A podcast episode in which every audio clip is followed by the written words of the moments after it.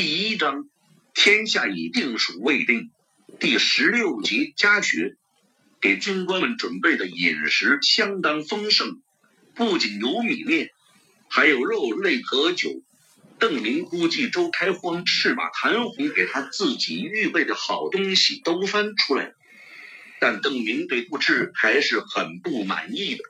因为他发现周开荒居然给自己安排的位置是当中的首席，这让邓明感觉非常窘迫，对周开荒暗暗埋怨：别人不知道我这个宗室子弟是假冒的，你还不知道吗？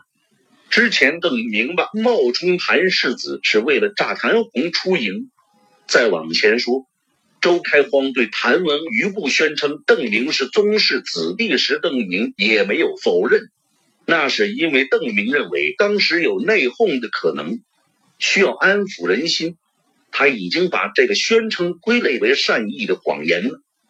在眼下已经获得大胜的同时，邓明就琢磨着调找机会向李兴汉等人说清真相，同时赔礼道歉。但是看州开荒眼下这个安排，摆明了还是要让自己把戏继续演下去。难道他认为军心还不稳，需要继续对友军撒谎？我看不至于。白邓明心里也有些嘀。虽然今天有数个时辰，邓明的地位接近于义军之主，但邓明对自己的军事水平心知肚明。依旧没有一点信心。周围人多眼杂，邓明没有机会和周开荒私下交流意见，只能用眼色暗示对方给自己点提示。见周开荒自作主张的坚持要自己坐上首席，而且一口一个殿下表演得十分热情，邓明彻底心虚了。我对这个时代的礼节也不了解。是不是现在骑虎难下？难道对李兴汉他们说明真情会引起对方的极大愤怒？因此，周开荒要我在险境继续装下去。这许多个疑问让邓明失去了好心情和坦白的机会，还让他再次忧心忡忡起来。在他神务手册的时候，兴高采烈的军官们已经纷纷就座。明廷政府军嫡系和前闯军本来有着很深的隔阂，此时却是亲密无间，没有按照阵营分成泾渭分明的两派，而是混杂着坐在一起，高声攀谈的同时，甚至还有人互相询问祖上，互相经历，拉起了交情。帐内的人吃喝欢笑之间，先后有人起身小憩。由于天气冷。所以这些军人也不出营帐，直接就在帐边解开裤子尿在墙角的地上。解手完毕后，这些人也不洗手，系好腰带就大模大样的走回座位，坐下继续饮乐。对这种不卫生的习惯，邓明一直不适应。以前在元宗帝军中，他就看到过类似的情景，军官直接在营帐中解决。垃圾也随手扔在地上，一概交由卫兵打扫，倒上些土产到营外去便是。若是有朝一日我独领义军，我第一件要做的事情就是修厕所，让所有的人都到厕所去解决，绝对不许随地大小便。邓明觉得不在其位不谋其政，自己初来乍到，不好干涉太多。又过了片刻，周开荒突然想起，还没有向身份最尊贵，而且亲自上阵杀敌的邓明敬酒。本来他是想这么做的，但是刚才一落座就被边上的人扯住了说话。现在酒至半酣，才想起来这件重要的工作竟然还没有完成。另外一个邓明的熟人赵天霸则另有心思。锦衣卫的职务是他有机会见过永历皇帝和其他宗室皇亲。自从他看见邓明的表现后，不由得和当今天子以及其他的宗室子弟反复加以比较，越比较就越觉得邓明的此番表现实在太过异常。在周开荒走过来叫他一起去给邓明道贺时，赵天霸正在心里思量：几天来三太子完全不避危险，好像是刻意在众人面前表现的和其他宗室皇亲不同。尤其是他今天的英勇行为，通过众人之口传扬出去，必能深得川鄂将士的尊敬和爱戴吧。朝廷距此地甚远。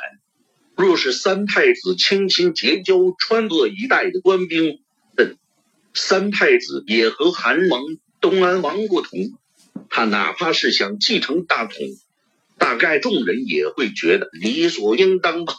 就是闯营的兵马，若是他肯既往不咎，拥戴之功可是远远高过保护几个宗室。他们以前攻破北京。逼死叶皇的事情，也许就真能一笔勾销。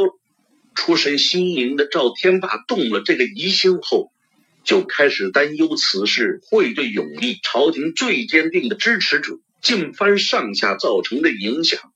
越想越是觉得难以预料。被周开荒打断了思路后，才发现自己只顾胡思乱想，这么半天也一直将邓明冷落在一旁。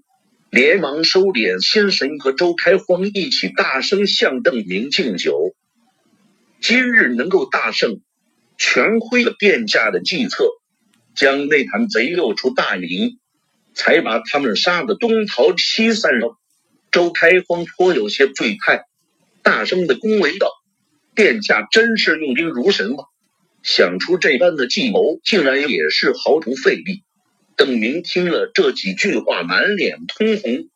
他以前玩个即时战略游戏，还总被朋友杀得丢盔卸甲。见周开荒说的太过分，就连连摆手，解释道：“这可不是我想出来的计谋。”一，不是殿下想出来的，又是谁想出来的？周开荒奇怪的反问道：“我可没看见有谁给殿下出主意。”这是，嗯，是成祖皇帝的计谋。明末的历史让人读起来总是太伤感。可是邓林曾经很有兴致的读过一些明朝初期的记载。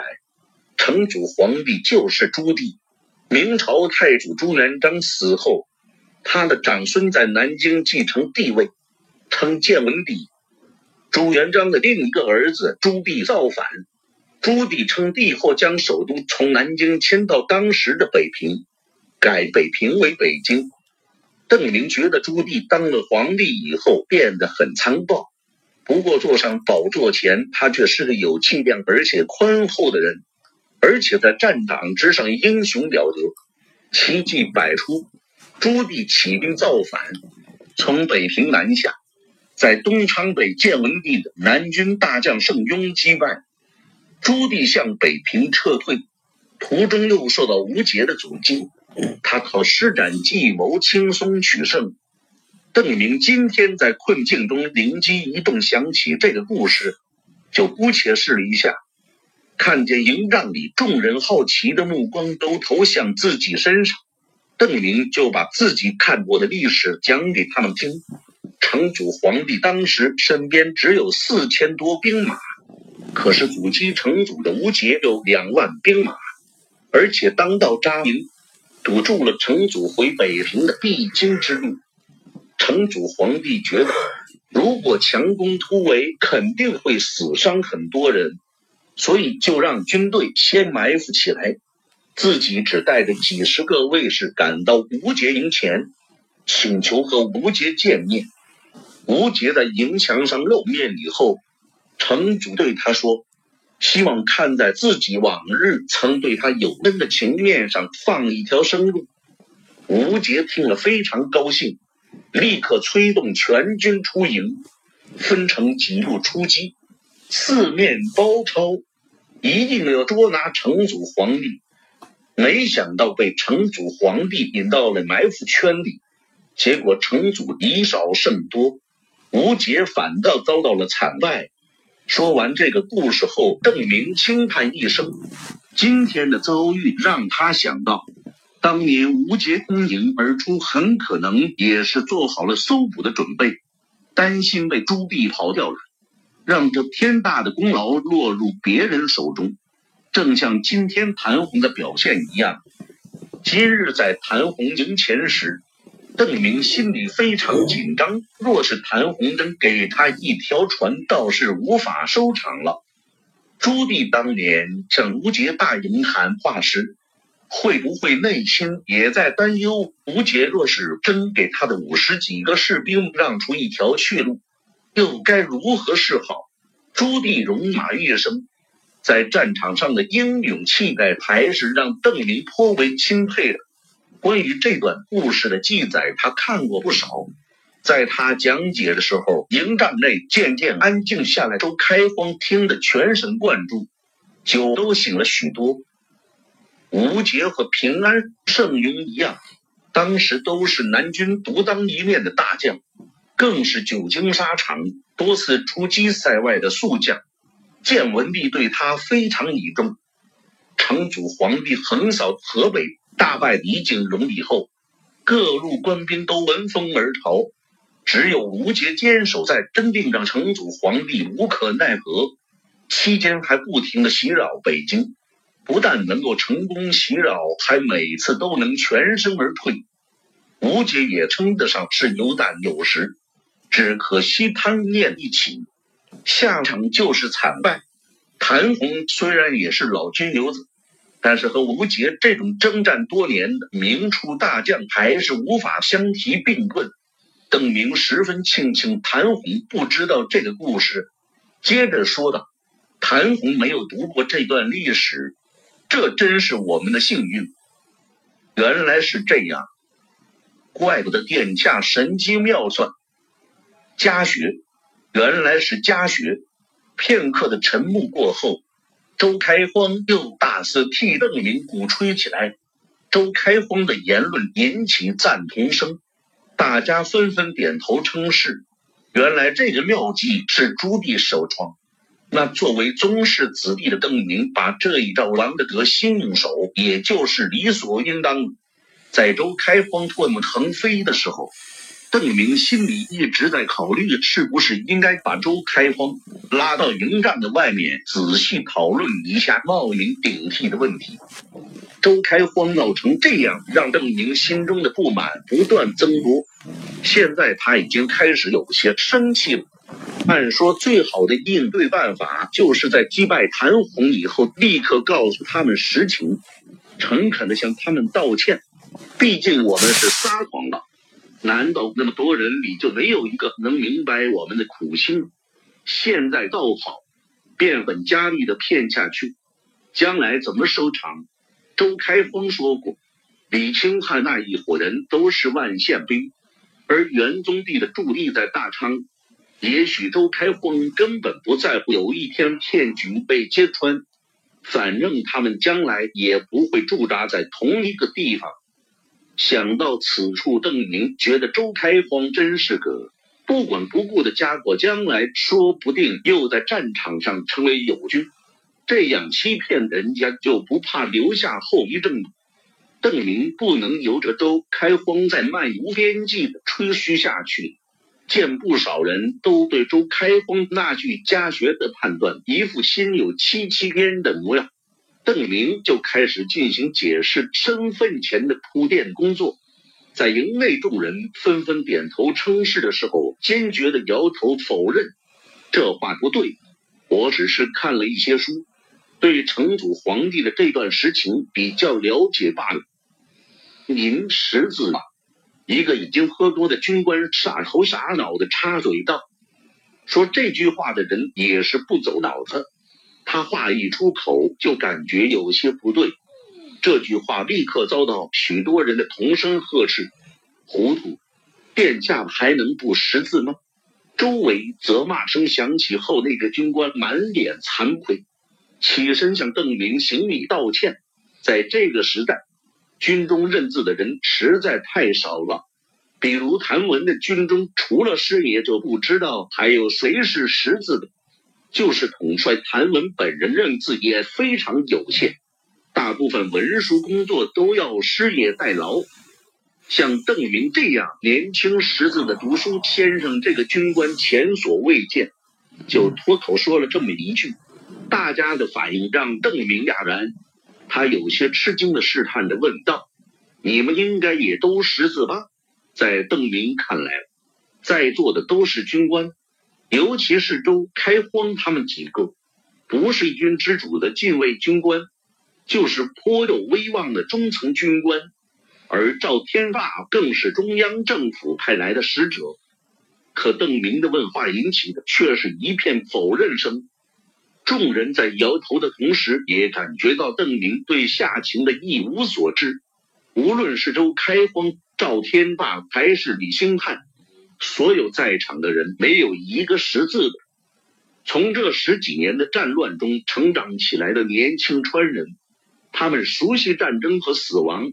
对文字和历史却是一无所知。听到众人称赞自己的见识广博，邓明猛然想起自己之前对元宗帝声称是个失意的读书人，这样他不得不把对李兴汉坦白的计划延迟，重新设想如何说出一个能令人信服的出身。邓明还有些心虚的望了周开荒一眼，幸好。并未从周开荒的脸上看到什么疑惑之色。邓明估计对方还没有意识到自己今晚的表现与之前的说辞有矛盾。不过这个破绽如何弥补，也让邓明颇为头疼。周开荒又是两大杯酒下肚，嗓门变得更加洪亮了，拍着李清汉的肩膀叫道：“李兄啊，我们两个也算是患难之交了。”再瞒着你也不合适。话说了一半，周开荒突然打住，望向邓明殿下，卑职觉得还是不要再对李千总他们隐瞒为好。我早就这么想了，早就该实话实说了。邓明心里说，虽然他不明白周开荒怎么突然改主意了，但是这个想法很合邓林脾胃。邓林重重的点头。还暗自出了口长气，周兄去替我解释，应该会好一些。要不然我都不知道该怎么为自己辩解。为啥要欺瞒这么久？既然要实话实说，他为啥还要喊我殿下？未等邓明想明白这个道理，得到首肯的周开荒先让大家安静下来，又故弄玄虚的环视了一圈。然后高声对营中众人说道：“大家都知道，殿下其实不是韩世子，对吧？”众人纷纷点头。立刻有人出声猜邓明是东安王一系，而李兴汉等四川人都盼望这个颇有英武之气的宗室子弟，就是世代居住在四川的蜀王后，所以暗暗猜测他是蜀王之后。不是东安王，也不是蜀王，更不是秦王。周开荒嗓门越来越大，众人的胃口也被他越吊越高。只有邓明例外，他刚刚有些放平下去的心又提了起来，胸中涌起了一股不祥的预感。殿下是列皇嫡系，三太子是也。周开荒得意洋洋地说出了答案，除了赵天霸以外。所有人的脸上无一例外的露出了不可思议之色，接二连三的发出无数声惊呼。元宗帝的手下们也都没有例外。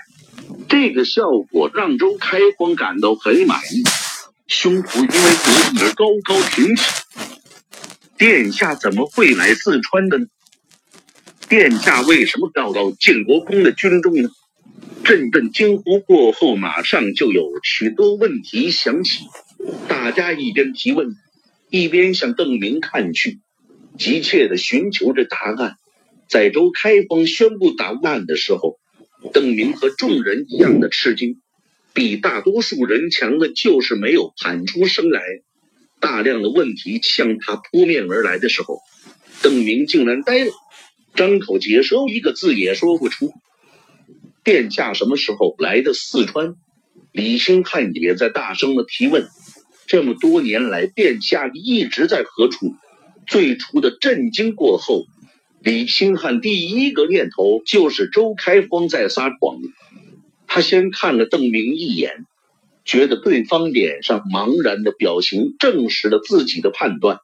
接着他又望向另一个应该深知内情的家伙赵天霸，后者波澜不惊的样子让李兴汉对自己的判断又有点怀疑。或许三太子是没想到周开荒真的和盘托出，但如果不能得到合理解释的话。李清汉是无法打消自己的怀疑的。此时，周开峰心情大好，觉得晚宴上自己真是风头无两。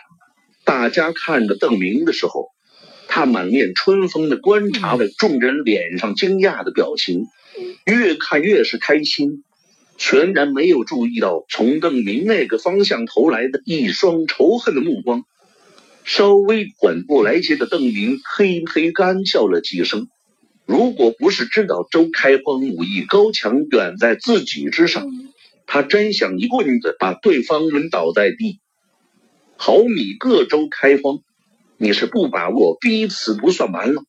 邓明心中大骂不止，现在他脑子里一片混乱，根本不知如何是好。就继续把球踢给周开荒，用手一指肇事者，对大家含糊答道：“就由周千总来说好了。”以邓明想来的，既然周开荒敢如此大吹法罗，那他就一定有圆谎的办法。邓明以前一直觉得自己还有点机智，这个信心是从蒙蔽元宗帝让他相信自己是读书人这件事中得来的。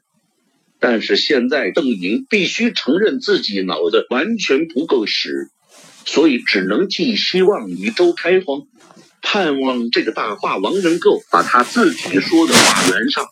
但出乎邓明意料的是，周开荒不但没有肩负起自己的责任，反倒咦的一声，惊诧的反问邓明：“这个卑职怎么会知道？殿下您又没有和我说过。”第